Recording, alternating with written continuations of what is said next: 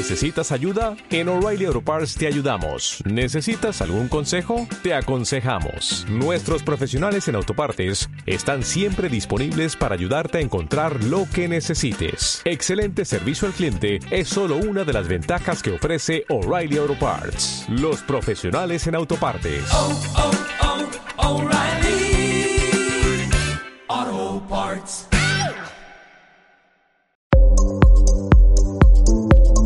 Fashion Now Podcast.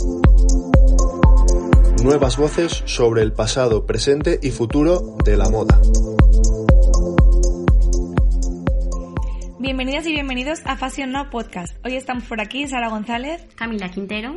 Y Paula Castañeda, un placer volver a estar aquí.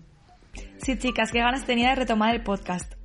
Yo también estaba muerta de ganas por volver a empezar. Y bueno, ya por fin hoy llegó el día y estrenamos una nueva temporada que se viene cargada de información sobre el mundo de la moda que todos ustedes tienen que estar súper atentos y no se pueden perder. La moda como forma de expresión acoge infinidad de estéticas y aquí celebramos Halloween a nuestra manera, hablando de moda.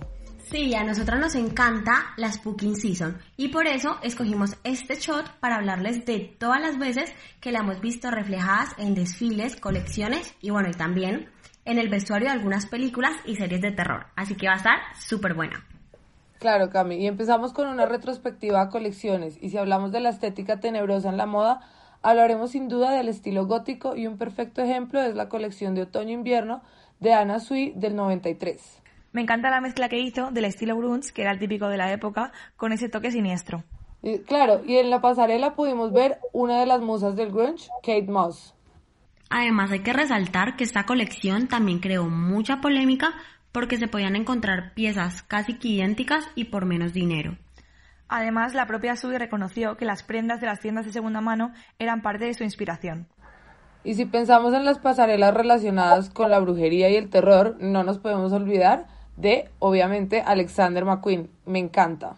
Así es, esto ocurrió en el 2007 y bueno, la historia que hay de fondo es que el diseñador descubrió que una de sus antepasadas había sido acusada y ejecutada nada más y nada menos que en los juicios de Salem, que ocurrieron en 1692. Entonces, esto impactó tanto a McQueen que, que literalmente creó toda una colección para hacerle homenaje a ella. Claro, las modelos desfilaban sobre un pentagrama rojo y se proyectaban imágenes de mujeres desnudas, calaveras y otros motivos muy siniestros. No me imagino, eso debe haber sido un espectáculo impresionante y lleno de emociones. Y otra de las grandes firmas que consiguió llevar un estilo muy terrorífico a la pasarela fue Coach en el 2018. Resulta que la pasarela estuvo adornada y decorada con hojas caídas de los árboles, todo muy otoñero y, y, bueno, también muy de Halloween, por supuesto, con televisores que colgaban y proyectaban imágenes de terror y de miedo. Stuart Beavers es el director creativo de esta firma neoyorquina y consiguió crear esa atmósfera otoñal propia de Halloween que acompañaba prendas de cuellos altos y telas translúcidas. Claro, y también ese mismo año otro de los desfiles más escalofriantes y, y bueno, y del cual se habló mucho fue el de las cabezas decapitadas de Gucci. ¿Alguna lo recuerda? Por supuesto, esa pasarela fue protagonizada por modelos que llevaban cabezas cortadas y dio mucho que hablar. Alessandro Miquel le sorprendió con ese cambio de registro en el desfile de otoño-invierno. Les tengo que decir que fue uno de los más creepy que he visto. Sí, total. Y aparte la ambientación que hacía parecer que estaban en un quirófano con las luces altas, blancas, muy típicas de hospital las dos camillas que estaban justo en el centro de, del escenario, sumado con el tono verde que le daba como ese toque espeluznante y muy de hospital de película. O sea, yo les tengo que decir que yo que le tengo fobia a los hospitales, imagínense lo que fue para mí esa cena. O sea, no, no, no, fue muy fuerte. Por supuesto, me lo, no me lo puedo ni imaginar. Eh, desde la propia marca, desde Gucci, se definió el desfile como una procesión de cyborgs posthumanos, y por eso las cabezas cortadas pretendían mostrar el autoconocimiento del ser humano y cómo éste es consciente de su propia evolución. Claro, y al parecer Miquel le siguió interesando la estética del terror, porque al año siguiente, para la colección Crucero 2019, eligió un cementerio como escenario, o sea, fuera de lo normal, claro está.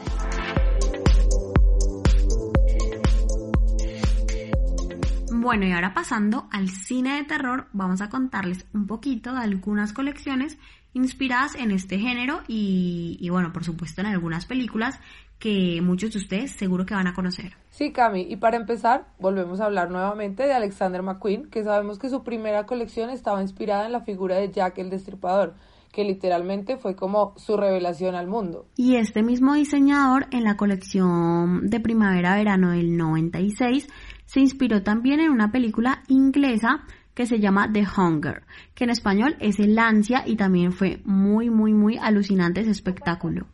Sí, esa pasarela fue un boom porque las prendas estaban rasgadas y tenían huellas de manos ensangrentadas. Todo muy tétrico y atrevido. Sí, Saris, y no sé si te acuerdas que las modelos también tenían una actitud totalmente provocadora e imponente eh, cuando caminaban por la pasarela. Porque además de que era todo con diseños sanguinarios, también estaban combinados con transparencias. Entonces esto hizo que la gente enloqueciera y que esa pasarela fuera un boom y, y claro, y se convirtiera en una pasarela muy interesante.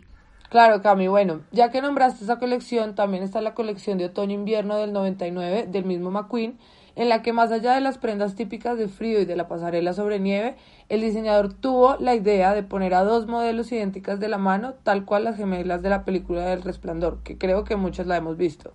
Sí, sí, sí, Pau. Y, lo curioso es que esta escena se volvió a recrear en la pasarela de la marca japonesa Undercover, creada por el diseñador Jun Takahashi.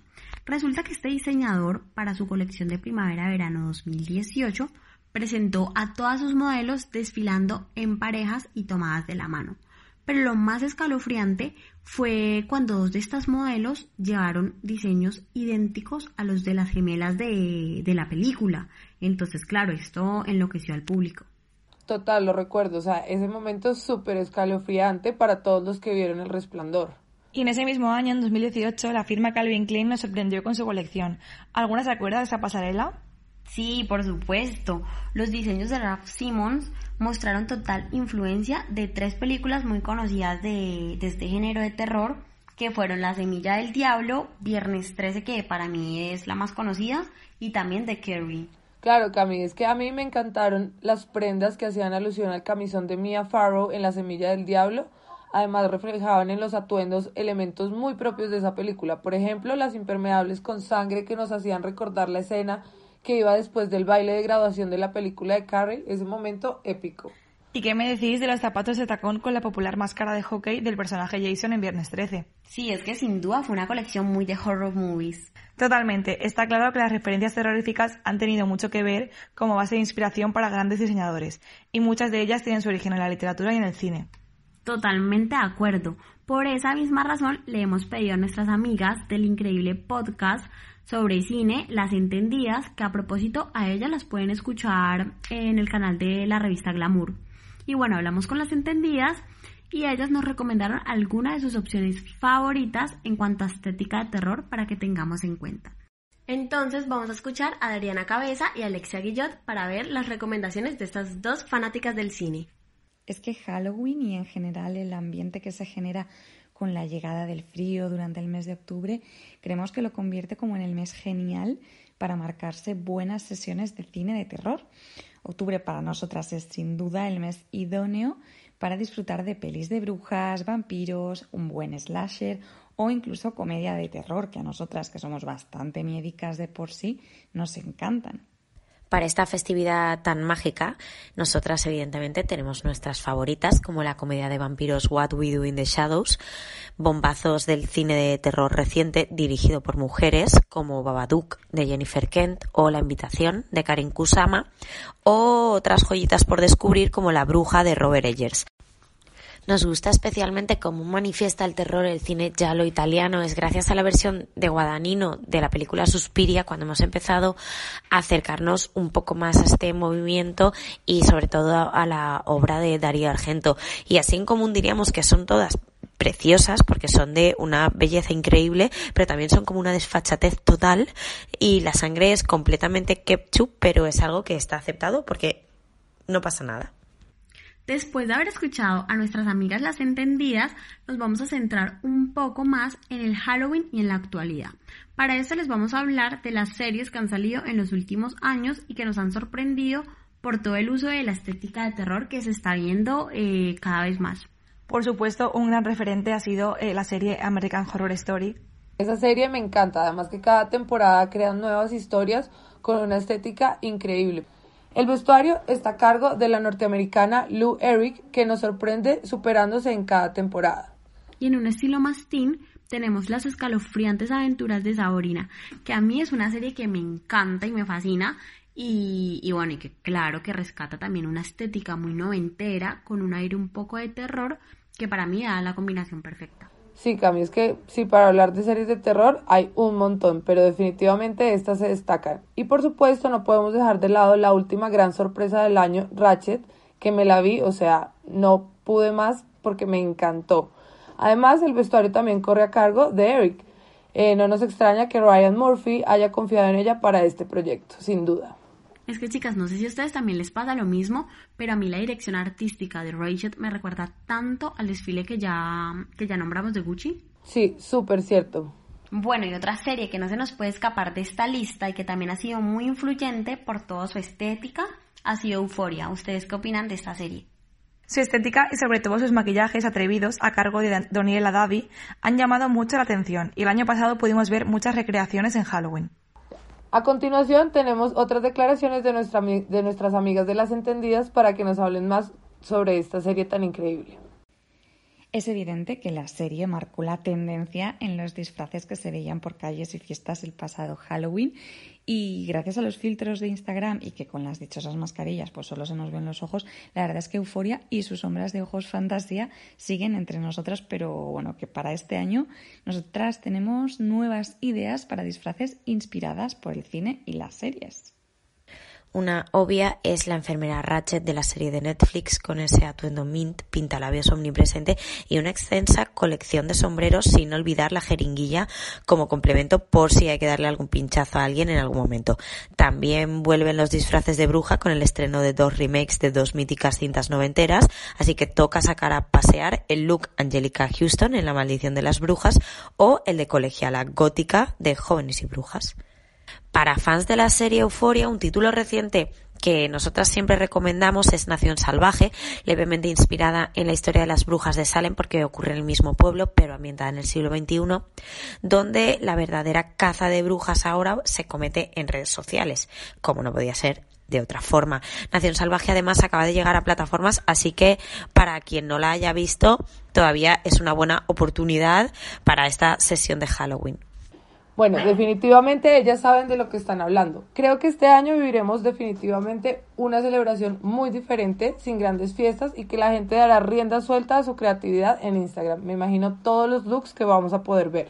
Así es, es por eso que este fin de semana tenemos que estar todos súper atentos a nuestras redes sociales para ver cómo se va a vivir este Halloween. Y bueno, chicas, a mí me encantó pasar este ratico con ustedes y espero que ustedes también se lo hayan disfrutado igual. Recordad que podéis seguirnos en arroba fashionnow.podcast donde compartiremos más contenido sobre esta temática y también podéis escucharnos en diferentes plataformas como ebooks, Spotify, YouTube y Apple Podcast. Nos vemos en el siguiente shot. Hasta entonces. Bye. Hasta la próxima. Chao, chao.